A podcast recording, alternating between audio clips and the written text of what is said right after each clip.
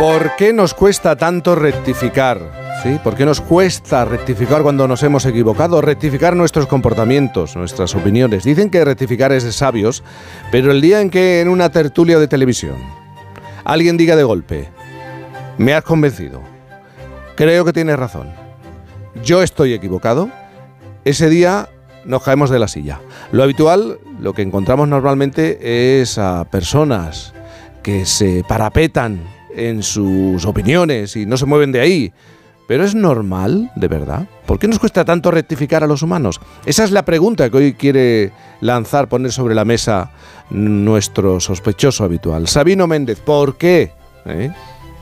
Pues sí, Jaime, recuerdo ya, ya que hace tiempo, una colaboradora de este programa, a, a mí me parece que era Olvido, recordaba eh, pues hace poco que, cuando empezó a colaborar en los programas de radio le decían que era eh, poco peleona, poco insistente. De televisión, en los programas de televisión. Sí, sí, sí.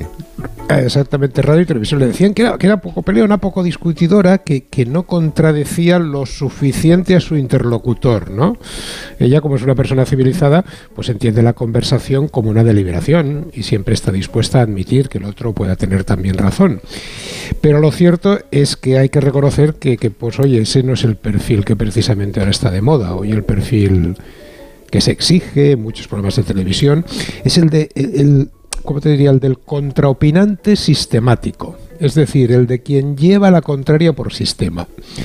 Ahora bien, claro, cuando llevas la contraria por sistema, pues muchas veces acabas eh, metiéndote en callejones dialécticos sin salida y equivocándote. Y a pesar de ello, Jaime es muy raro encontrarte con casos de gente que cuando se equivoca rectifique y reconozca que se ha equivocado.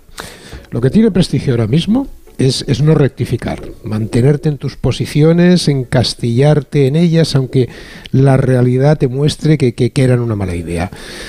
Fíjate que incluso hay frases en este país que son muy famosas como dicen cosas como en este país quien resiste gana. Lo que tiene prestigio ahora mismo, la verdad, aquí es, la resistencia, resistirse a rectificar, a admitir que pudieras estar equivocado. ¿Qué fue entonces de aquel, de aquel viejo proverbio que decía, rectificar es de sabios? ¿Ya no nos lo creemos? O lo que pasa sencillamente es que ya no queremos ser sabios. Yo francamente creo que la gente, Jaime, sigue queriendo alcanzar la, la sabiduría. Ahora bien, si tiene que hacerlo a través de rectificar, eso, eso les duele mucho, ¿no te parece. Jaime? ¿No crees? Pero eso les duele. Ya, pero a, lo mejor es que eh, tenemos demasiado amor propio. Bueno, sí, sí, probablemente en parte sí, porque mm, eh, es cierto, es cierto que los, los, españoles, nuestro país, se distingue porque ese prurito de amor propio quizás es un poco más agudo que, en otros sitios. Eh, fíjate, mi profesora de inglés siempre me comentaba cómo le llamaba la atención el miedo a hacer el ridículo que teníamos los españoles cuando nos iniciábamos en otro idioma, empezábamos a hablar otro idioma. Cuando ella les decía, bueno, lánzate, que con lo que te he enseñado, teníamos pues cierta vergüenza, cierta timidez, cierta ese amor propio. Pero fíjate, creo que esa vulnerabilidad de, a ese amor propio, a esa vulnerabilidad de amor propio, que, que tanto puede ser vanidad o orgullo, hay que añadirle otras cosas que también hoy en día nos hacen más difícil eh, ese sano ejercicio de rectificar. Y es el hecho de que para cambiar de opinión hay que dudar. Y la duda no está bien vista tampoco hoy en día. Quedan lejos aquellos tiempos en que los protagonistas de las obras de teatro y de los poemas eran figuras que, dudaban, que, se interrogaban, que debatían. Pues figuras como Hamlet o Fausto. Ahora hay una gran producción de narraciones escritas y, audiovisuales, pero sus héroes, los héroes de gran parte de, esa producción, de gran parte de esas narraciones, son personajes que no dudan, no se interrogan. Son más bien personajes planos, cuyo conflicto generalmente eh, viene de chocar contra otro carácter, o contra un medio social, o contra una situación, un medio social adverso, contra algo o alguien que les cuarta y se les opone, y ellos luchan. Por tanto, quizás no estamos enseñando a las nuevas generaciones a, dudar, a interrogarse. Eh, en los cuentos y en las historias mm, siempre tiene que haber ese, ese momento de duda, ese momento... La duda ha sido básica para avanzar, para hacer avanzar al ser humano. aparte de que estar acostumbrado a dudar de una manera sana, nos hace más fácil, lógicamente, percibir la rectificación como algo no traumático, no traumático para nuestro orgullo. La duda, al fin y al cabo, fue, fue lo que fundó el, espíritu científico.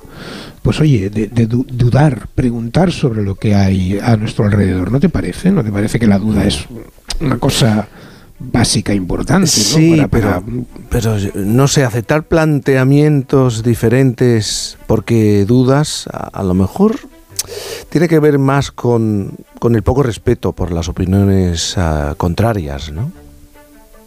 Bueno, sí, sí, la verdad es que sí, es cierto. Eh, de hecho, mm, tienes mucha razón en lo que dices, porque si unimos esa, ese poco respeto hacia el otro al amor propio, pues ahí es donde muchas veces se originan esas, esas dificultades para rectificar. A ver, el desconocimiento del otro, el desconocimiento o la suspicacia provoca desconfianza en los demás, cierto, cierto miedo hacia el otro y por rechazo, por desconfianza en lo ajeno, en lo raro, en lo diferente, en el otro, por ese miedo le negamos la benevolencia y el respeto. Pero fíjate, fíjate Jaime, que el gran momento, el punto de inflexión de, la evolución del pensamiento humano, su momento de la verdad, fue el día en que alguno de nuestros viejos antecesores, al ver llegar al otro, a lo diferente, se tratara de un congénere de otra tribu, mm, diferente a él, o de un animal extraño, pues además de sentir prevención hacia eso que veía venir y desconfianza, decidió darle campo a la curiosidad el día en que aparte de temerlo, quiso saber más sobre él, quiso estudiarlo, ese día nació la inquietud científica. Cuando lo diferente evocó en nosotros más curiosidad sostenida que, suspicacia hacia lo que venía, es cuando nació el espíritu científico. Oye, y si por algo se caracteriza el método científico es, es por dudar de todo. Incluso duda hasta de sus propias teorías para someterlas a revisión. Por eso creo yo que nos que nos cuesta tanto rectificar a los humanos, porque estamos siempre tensionados entre nuestra parte escéptica, que se da cuenta de la potencialidad maravillosa que tiene el dudar, y nuestra parte fanática, que lo que quiere es un, templo, un lugar donde refugiarse para estar tranquilito. Bueno, de ahí viene precisamente el nombre fanático, de la palabra griega fan, que significaba templo.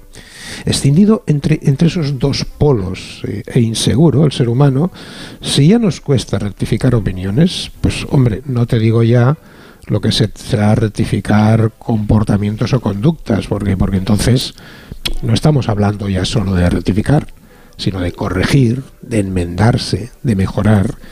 Es, cuando al rectificar mm, podemos decir que aparte de rectificar es de sabios, se le añade el rectificar es de sobrios, algo que cuesta, cuesta mucho conseguir, pero mm, luego detectamos que el, que el esfuerzo compensa, porque nos hace más sabios.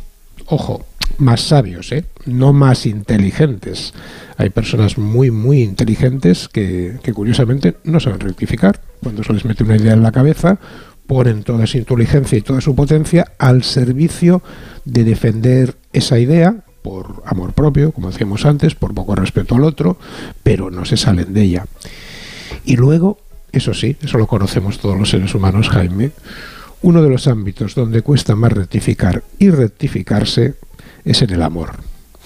¿Cuántas veces no se habrá dicho y cuántas veces no se dirá en el futuro, diremos escucharemos, esa persona no me conviene, me va a hacer sufrir y lo voy a pasar muy mal a su lado. me va a dar tantos momentos de alegría como penas, pero oye, me atrae mucho, me gusta mucho y qué feliz me siento a su lado. Y es que Jaime, el ser humano, es la gran contradicción y precisamente por, por ella se caracteriza. Esa es al menos mi opinión, vamos. Pero vamos, oye, estoy dispuesto a rectificarla si me traes nuevas pruebas convincentes.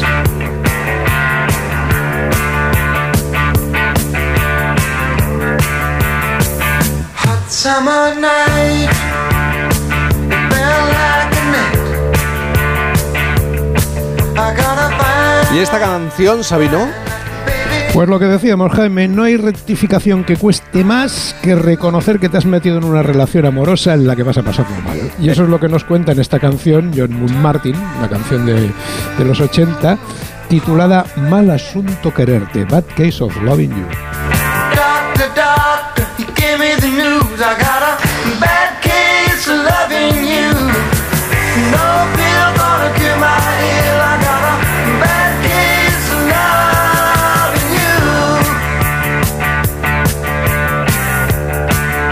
Claro, es que Sabino, Segurola, Joe, si para argumentar, para debatir, te agarras a, te aferras a un dogma, el dogma es inamovible.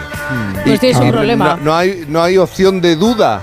Ah. ¿eh? Y, y si te aferras a él, lo tomas ahí, tomas la bandera, ¿cómo vas a debatir? ¿Cómo vas a rectificar? Eso es posible. Este- Llorente, ¿qué te pasa? No, este último caso que ha puesto Sabino de estar en un trabajo que no nos gusta, tener un, un amor dudoso y continuar en ellos, tiene que ver con la, con, eh, eh, la energía que gastamos.